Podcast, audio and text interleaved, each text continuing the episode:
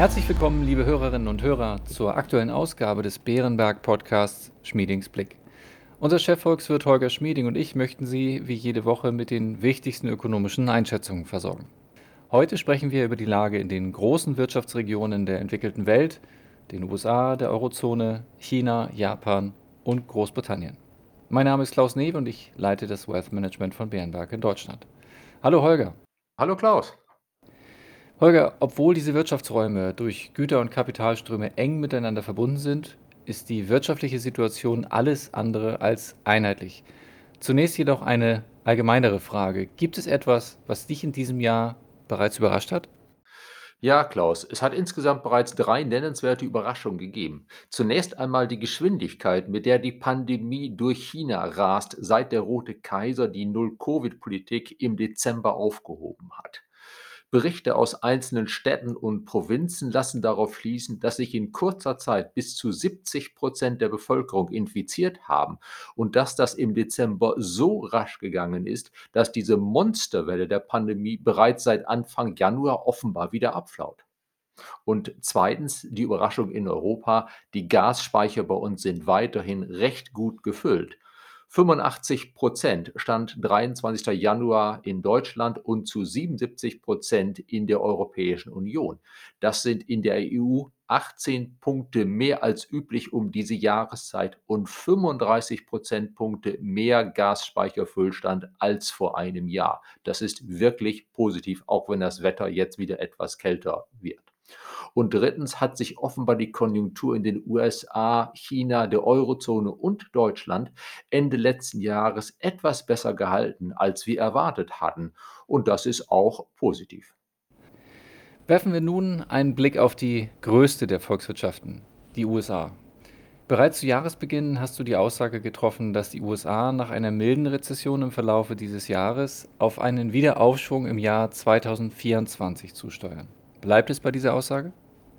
Ja, es bleibt bei dieser Aussage. Wir erwarten weiterhin eine leichte Rezession für die USA in diesem Sommer, aber sie dürfte eher noch etwas sanfter ausfallen und vielleicht ein bisschen später einsetzen als zunächst gedacht. Für das Gesamtjahr 2023 ist unsere Prognose jetzt, dass die US-Wirtschaft insgesamt doch um 0,4 Prozent wachsen kann Anfang des Jahres hatten wir auf eine glatte Null gesetzt, also 0,0 Prozent Änderung der Wirtschaftsleistung. Dafür könnte es sein, dass die USA Anfang 2024 ein bisschen langsamer in Schwung wiederkommen als zunächst erwartet. Für das Jahr haben wir jetzt ein durchschnittliches Wachstum von 0,9 statt 1,2 Prozent, aber das sind relativ kleine Änderungen. Hierzu eine Zusatzfrage. Was bedeutet dies für die Geldpolitik der US-Notenbank? Da ist unser Ausblick unverändert. Wir erwarten noch drei Zinsschritte von der US-Notenbank von je einem Viertelprozentpunkt auf dann 5,25 Prozent im Mai. Und danach dürfte dann die US-Notenbank ab Ende 2023 ihre Zinsen wieder etwas senken, schrittweise, so dass sie dann Anfang 2025 bei etwa 3,5 Prozent wieder angekommen ist. Insgesamt ist die Chance etwas gestiegen, dass die US-Notenbank in diesem Jahr etwas früher aufhört als gedacht. Der Inflationsdruck geht in den USA zurück, ein bisschen schneller offenbar als erwartet. Und damit könnte es sein, dass die Fed bereits bei 5% statt bei 5,25% aufhört. Blicken wir als nächstes auf China, der globalen Nummer 2. Die Pandemie grassiert dort ungebremst. Gibt es darüber hinaus Neues über die Volksrepublik zu vermelden? Nun, wie schon diskutiert, die Welle ist massiv, aber offenbar schwappt sie über das Land etwas schneller als gedacht. Das heißt, der Höhepunkt ist offenbar etwas früher, als wir das zum Jahresbeginn erwartet hatten. Deshalb dürften wir bereits in den kommenden Monaten die Öffnung Chinas wieder merken. Also im zweiten und dritten Quartal erwarten wir jetzt kräftiges Wachstum in China gegenüber dem Vorquartal von jemals 1,5 Prozent durch diesen Wiederöffnungseffekt. Das heißt für uns mehr Nachfrage aus China, aber auch, dass wir mehr Teile aus China bekommen, keinerlei Lockdowns mehr. Wir dürfen auch wieder mehr Touristen aus China sehen, etwas früher, als wir ursprünglich gedacht hatten. Aber es bleibt dabei, nach diesem kurzen Schwung den China jetzt bekommt durch das Wiederöffnen nach dieser Pandemiewelle, wird China dann ab Ende 2023 wieder zurückfallen auf Wachstumsraten von höchstens 4 Prozent, richtig gemessen wahrscheinlich eher um die 3 Prozent. Und das ist für chinesische Verhältnisse relativ wenig. Wir haben das ja bereits mehrfach diskutiert. China hat große strukturelle Probleme, sowohl in der Wirtschaft als auch mit der Politik, mit einem roten Kaiser an der Spitze, der nun leider immer mehr dazu neigt, Fehler zu machen. Bleiben wir in Asien. In Japan wurde nach zunächst moderater Inflation mit 3,9 Prozent ein neuer Höchststand seit 1991 erreicht. Wie können sich die Konjunktur und Inflation im Lande der aufgehenden Sonne entwickeln?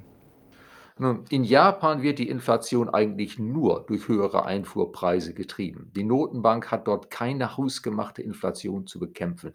Wir denken also weiterhin, dass der Leitzins dort bei minus 0,1 Prozent bleibt auch wenn die Renditen für Anleihen etwas stärker steigen als bisher, da die Zentralbank das jetzt etwas mehr zulässt als bisher. Also in Japan, die Geldpolitik gibt weiter Gas. Dazu kommt, dass die Fiskalpolitik dort auch relativ expansiv ist. Auch die Wiederöffnung Chinas wird etwas helfen. Deshalb dürfte Japan insgesamt ein vergleichsweise gutes Wachstum erreichen in diesem Jahr von 1,5 Prozent. Das ist deutlich besser als das, was wir für die USA und Europa erwarten. Trotz niedrigerer Zinsen bei diesem Konjunkturausblick sehen wir auch etwas Potenzial für den japanischen Yen nach oben, zumindest gegenüber dem US-Dollar. Wechseln wir nun in die Eurozone. Wir haben schon mehrfach darüber gesprochen, wie sich die Eurozone von den USA unterscheidet. Holger, könntest du diese Unterschiede im aktuellen Kontext noch einmal kurz zusammenfassen? Und was hat sich vielleicht sogar an deinem Ausblick verändert? Nun, der große Unterschied ist, die USA haben hausgemachte Inflation, wir nicht. Dagegen haben wir in Europa den Putin-Schock der hohen Energie- und Nahrungsmittelpreise. Dank Fracking leiden die USA nicht unter einem Gaspreisschock. In den USA muss also die Notenbank die Inflation energisch bekämpfen. Bei uns muss die Europäische Zentralbank nicht ganz so weit gehen. Bei uns muss die Notenbank ja nur verhindern, dass die Putin-Inflation sich nicht verfestigt. Sie muss sich aber nicht mit voller Wucht gegen einen großen inländischen Preisdruck anstemmen. Bei uns bleiben dann hoffentlich die Leitzinsen weit unter 4%. Nun zur Konjunktur. Nach den ersten Zahlen ist die deutsche Wirtschaft Ende letzten Jahres nicht geschrumpft, sondern hat nur stagniert. Das ist weniger schlecht als erwartet. In der Eurozone dürfte es vermutlich ähnlich gelaufen sein. Zudem sehen wir ja weitere Anzeichen, dass die Lage sich aktuell entspannt. Das Verbrauchervertrauen ist zwar immer noch sehr angeschlagen, aber etwas weniger gedrückt, als es beispielsweise im September am Tiefpunkt war. Auch das Geschäftsklima bessert sich leicht. Die Folge ist, dass uns die milde Winterrezession in Europa und Deutschland vielleicht sogar erspart bleibt. Das ist nicht unsere Vorhersage. Wir rechnen noch mit einem leichten Rückgang der Wirtschaftsleistung Anfang des Jahres. Aber möglicherweise kommen wir tatsächlich um die Winterrezession drumherum. Denn, wie schon Ludwig Erhard sagte, die Konjunktur ist zu 50 Prozent Psychologie. Trotz aller Lasten ist ja die finanzielle Lage vieler Haushalte und Unternehmen eigentlich gut, gerade bei den Haushalten. Viele von ihnen haben mehr Geld auf der hohen Kante als üblich. In den drei Jahren der Pandemie 2020 bis 2022 haben die deutschen Verbraucher beispielsweise insgesamt deutlich mehr gespart als sonst. Diese Zusatzersparnis beläuft sich auf 220 Milliarden Euro. Das entspricht etwas mehr als 11 Prozent des normalen privaten Verbrauchs in einem Jahr. Also, wenn die Haushalte jetzt wieder zuversichtlich werden oder die Stimmung weniger gedrückt ist, um es besser auszudrücken, dann kann es sein, dass einige Haushalte sagen, okay, die Lage zurzeit ist schlecht, die Preise sind hoch, zurzeit steigen die Preise mehr als mein Einkommen, aber wenn es bald wieder besser wird, dann gehe ich trotzdem ins Restaurant, ins Theater, gönne mir einen schönen Urlaub. Also ich gebe weiter gut Geld aus und greife dafür auf meine Zusatzersparnisse zurück, die gerade in der oberen Hälfte der Einkommensskala relativ ausgeprägt sind. Und wenn das so ist, wenn die Verbraucher dann trotz der aktuell eher schwierigen Lage, trotz der immer noch gedrückten Stimmung, dann in diesem Winter nahezu normal Geld ausgeben, dann ist das ja Nachfrage, dann bleibt uns diese Winterrezession vielleicht doch erspart. Der Ausblick über den Winter hinaus ist unverändert. Wir erwarten einen neuen Aufschwung ab Sommer, anfangs verhalten, der dann aber Ende 2023 und im kommenden Jahr immer mehr an Schwung gewinnt. Etwa in diesem Sommer wird es soweit sein, dass die Inflation so gesunken ist, dass die Einkommen wieder schneller steigen als die Preise. Das hilft. Außerdem, was den Einfluss aus dem Ausland betrifft, zunächst einmal wird ja das Wiederöffnen in China uns etwas stützen, während gleichzeitig die USA schwächeln. Und im kommenden Jahr wird es dann umgekehrt sein. China kehrt zu seiner strukturellen Schwäche zurück, während die US-Konjunktur dann wieder besser läuft. Also insgesamt, glaube ich, wird die Außenwirtschaft keine große Belastung sein und vielleicht im kommenden Jahr, das ist dann Blick auf die USA, uns sogar etwas helfen. Mit Großbritannien kommen wir nunmehr zur Nummer 5 der Wirtschaftsmächte. Kann das Königreich dem europäischen Trend folgen oder ist es durch die Abkopplung von der EU als Folge des Brexits davon ausgenommen? Großbritannien ist, man blickt auf die Landkarte, natürlich ein Teil Europas, auch wenn man das nach dem Brexit nicht immer mehr so spürt.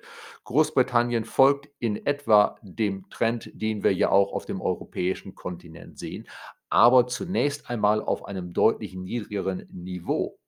Wir haben gerade am Dienstag dieser Woche gesehen, dass die Einkaufsmanager-Indizes, das ist eine Umfrage unter Unternehmen, wie ihr Einkaufsverhalten ist, aber auch wie ihre Stimmung insgesamt ist. Diese Einkaufsmanager-Indizes sind für den Monat Januar in der Eurozone etwas gestiegen, in Großbritannien dagegen etwas weiter gesunken. Großbritannien schwächelt also mehr als der Kontinent. Das ist zum einen eine Folge des Brexit, wie ja schon vielfach diskutiert. Zum anderen ist die britische Wirtschaft stärker getroffen von den Zinserhöhungen. Da verschulden sich ja viele Haushalte relativ stark, um Immobilien, um Wohnungen zu kaufen. Höhere Zinsen treffen sie also härter als in großen Teilen der Eurozone. Und in Großbritannien schaltet die Fiskalpolitik auf restriktiv. Sie muss das machen, um nach den Turbulenzen der Trussonomics wieder Vertrauen zurückzugewinnen. Wir erinnern uns, die Pläne der kurzzeitigen Premierministerin Liz Truss, Steuern zu senken ohne Gegenfinanzierung, hatten ja für große Unruhe an den Märkten gesorgt. Und jetzt ist deshalb die Fiskalpolitik wieder ins Gegenteil umgeschwenkt. Sie ist restriktiver in Großbritannien als vorher, während sie in Europa auf dem Kontinent immer noch leicht die Konjunktur stützt. Das Ergebnis dürfte sein, dass Großbritannien in diesem Jahr einen Rückgang der Wirtschaftsleistung hat von vielleicht 0,8 Prozent, während wir für die Eurozone insgesamt für dieses Jahr ein kleines Wachstum von 0,3 Prozent erwarten, nach der leichten Winterrezession zum Jahresbeginn und dem Aufschwung, der dann ab Sommer einsetzt. Allerdings für 2024 könnte es dann wieder ähnlich aussehen. Da erwarten wir für Großbritannien und die Eurozone jeweils Wachstum von etwa 1,5 Prozent. Was bedeutet dieser Ausblick für die großen Trends an den Finanzmärkten? Klaus, insgesamt bin ich ja halbwegs optimistisch für die Wirtschaft, für die Konjunktur. Es gibt erhebliche Risiken, gerade geopolitische Risiken. Es gibt auch das Risiko, dass bei der Geldpolitik die Notenbanken möglicherweise übertreiben und zu stark auf die Bremse treten. Aber insgesamt ist die Stimmung ja etwas besser und der Ausblick, wie erläutert, ist ähnlich wie vor drei Wochen. Hier und da ein klein wenig sogar besser. Das heißt für mich, die Finanzmärkte haben sich in diesem Jahr schon viel bewegt. Alles in allem in die Richtung, die wir erwartet haben, also bei Aktien nach oben, beim Euro nach oben. Da kann es immer mal wieder zu Korrekturen kommen, aber insgesamt denke ich, dass wir im weiteren Jahresverlauf eher noch etwas mehr Aufwärtspotenzial bei Aktien haben, gerade auch in Europa, dass der Euro auch weiter an Boden gewinnen kann, genau genommen, dass der kräftig überbewertete US-Dollar sich insgesamt etwas weiter abwertet, sodass unser Jahresendziel 1,15 Dollar Euro erreicht werden kann und möglicherweise sogar schon vor Jahresende. Mit unserem Ausblick auf die Europäische Zentralbank weitere Zinserhöhungen, aber dann vorläufig keine Zinssenkung und dann in 2024 auch nur ein ganz vorsichtiges Absenken der Zinsen in der Eurozone. Mit diesem Ausblick denke ich, dass aber die Anleihenrenditen gerade für Bundesanleihen insgesamt im Jahresverlauf weiter nach oben streben dürften. Wir kommen zum Ende der heutigen Ausgabe. Holger, ich danke dir für deine Einschätzung. Gerne, Klaus. Damit verabschieden wir uns von Ihnen, liebe Hörerinnen und Hörer. Vielen Dank für Ihr Interesse. Wir hoffen, es hat Ihnen gefallen. Falls ja, empfehlen Sie uns gerne weiter. Wenn Sie Fragen oder Anregungen haben, schreiben Sie uns gerne eine E-Mail an schmiedingsblick.beerenberg.de. Bleiben Sie gesund und bis kommende Woche.